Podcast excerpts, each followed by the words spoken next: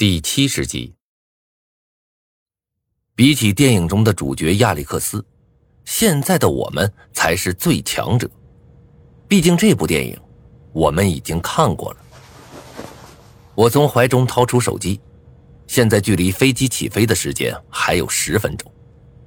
再过不久，这架飞机就会在起飞的时候爆炸。如果我的预感没错的话，那么现在就有一个生机。摆在了我们面前。想到这儿，我迅速从人群中找到了张胖子和王笑笑他们，然后直接解开了安全带，准备下飞机。看到我们几个人站起身来，班里的其他同学也纷纷站了起来，引得飞机上的乘客纷纷侧目。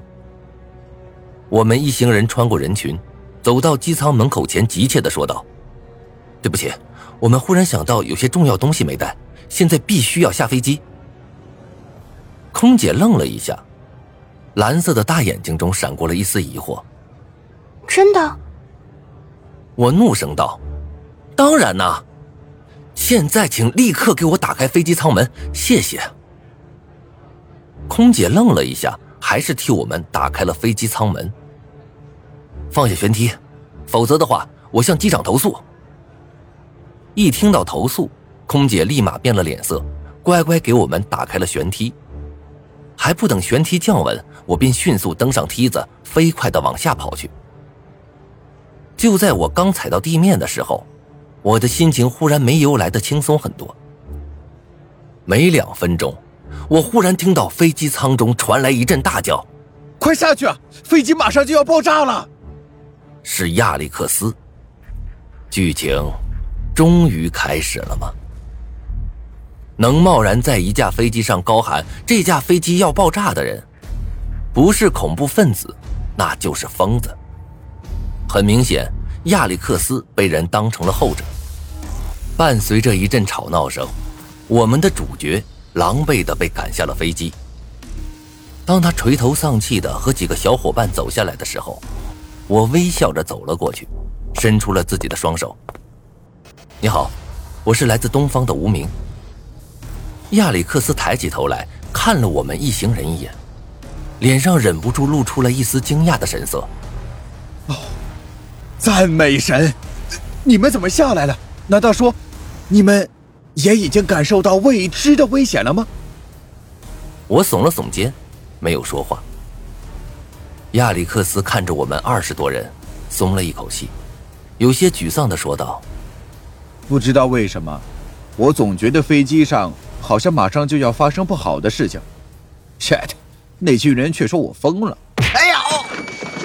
这个时候，他身边一个身材高大雄壮的男子走到了他的面前，一拳就打到了亚历克斯的脸上。这一拳显然打得不轻，亚历克斯一个趔趄，直接坐在了地上。旁边有几个女生尖叫起来，有个女生走到了亚历克斯的身边。蹲下身子扶住了他，然后抬起头来，有些嗔怒的说道：“卡特，你在干嘛？”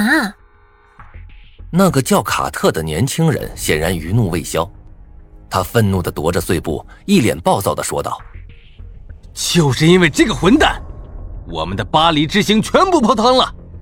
我真怀疑这个家伙脑袋是不是被鳄鱼吃掉了。”亚历克斯身边的几个小伙伴也是一脸不解的看着他。显然是不知道这家伙到底发了什么疯。亚历克斯吃力的站了起来，他刚想说些什么，忽然一阵剧烈的响声从我们的头顶上升了起来。我抬起头，正好看见远处的飞机就在此刻轰然爆炸。在雷鸣般的响声中，飞机就像是烟花一般在空中引爆了，一块碎片正好落到我的脚边，冒出了一缕白烟。看着这块碎片，所有人的目光都凝固了。那个叫卡特的家伙张大了嘴巴，半晌没有说出一句囫囵话来。机场上的工作人员迅速赶了过来，面色惊恐的看着飞机的残骸，大声喊道：“啊，上帝啊，发生了什么呀？”看着茫然失措的主角一行人，我的心微微一沉。按照电影的剧本，接下来就该是死神表演的时刻了。当我们从机场中出来后，已经是深夜了。机场的工作人员显然对这次意外十分重视，仔细询问着我们事发前的飞机状况。我犹豫了一下，什么都没说。看过电影的人应该都知道，在整个《死神来了》系列电影中，除了一个似乎是死神代言人的验尸官，其他的警察完全是打酱油般的存在，跟他们说，一点用都没有。机场外。我们一行人再次与亚历克斯他们相遇了。由于今天上午我们也好歹混了个眼熟，对于我们的到来，亚历克斯并没有多排斥。他愁眉苦脸的看了我们一眼，眼中满是惊恐和惋惜。“嗨，你们好，幸存者。”“你好。”杨宁似乎是怕被我抢了先，在人群中大声的朝亚历克斯打了个招呼。一番简单的介绍后，亚历克斯耸了耸肩膀，看了一眼手机，带着几分歉意的说道：“对不起，我想我应该回家了。发生了这么大的事，我得赶紧回家说一声。”等一下，杨宁急切的走到亚历克斯的身前，苦笑道：“现在你还不能走。”“呃，为什么？”亚历克斯疑惑的问道。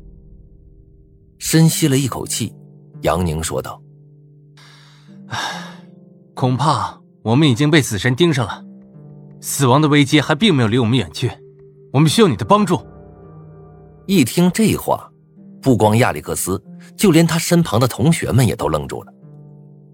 暴脾气的卡特走到杨宁身前，大声吼道：“黄皮猴子，你这话是什么意思？”卡特，别乱说话。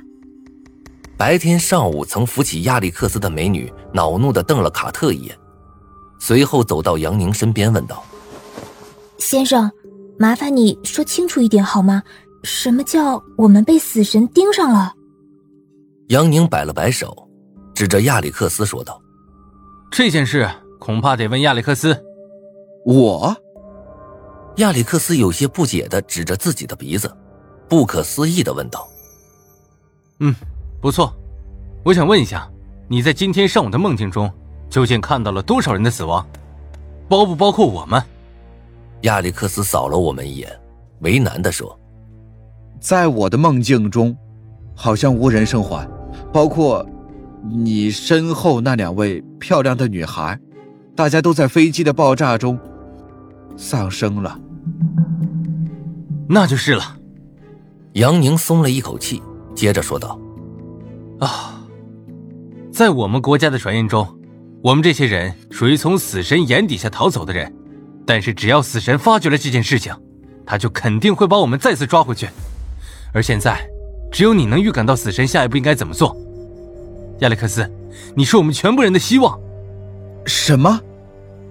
亚历克斯被震惊的有些说不出话来。看过电影的我知道，这家伙其实一开始啊也是个怂逼。不光不敢向自己喜欢的女孩克莱尔，也就是那个之前扶起他的女孩表白，还经常被卡特欺负。杨宁说他是我们所有人的救星，不异于有人提醒他内裤该外穿。这个时候，我身边不少女同学也围了过去，眼泪汪汪的看着他，哀求着他可以和我们在一起。被这么多异性环绕，这家伙的脑子果然开始发热了。一拍胸膛就要带着我们去住宾馆，就连回家看老妈这件事都忘了。走在路上，亚历克斯和我们班的女生谈笑风生，我们班的男生则在后面不满的发着牢骚。看着漆黑的天幕，我不由得有些感慨：要是死在这里的话，估计连个骨头都埋不到祖坟里吧。这个时候，亚历克斯的脚步忽然停下了。一脸惊骇的看着我，走到了我的身边，沉声道：“你没死，你没死。”这三个字像重锤一般狠狠的击打在我的心上。我现在确实活生生的站在他的面前，但是我知道亚历克斯说的并不是这个意思。他的意思是，他并没有在之前的死亡预告中看到我。我心里一动，难道说我之前的那个猜想是对的？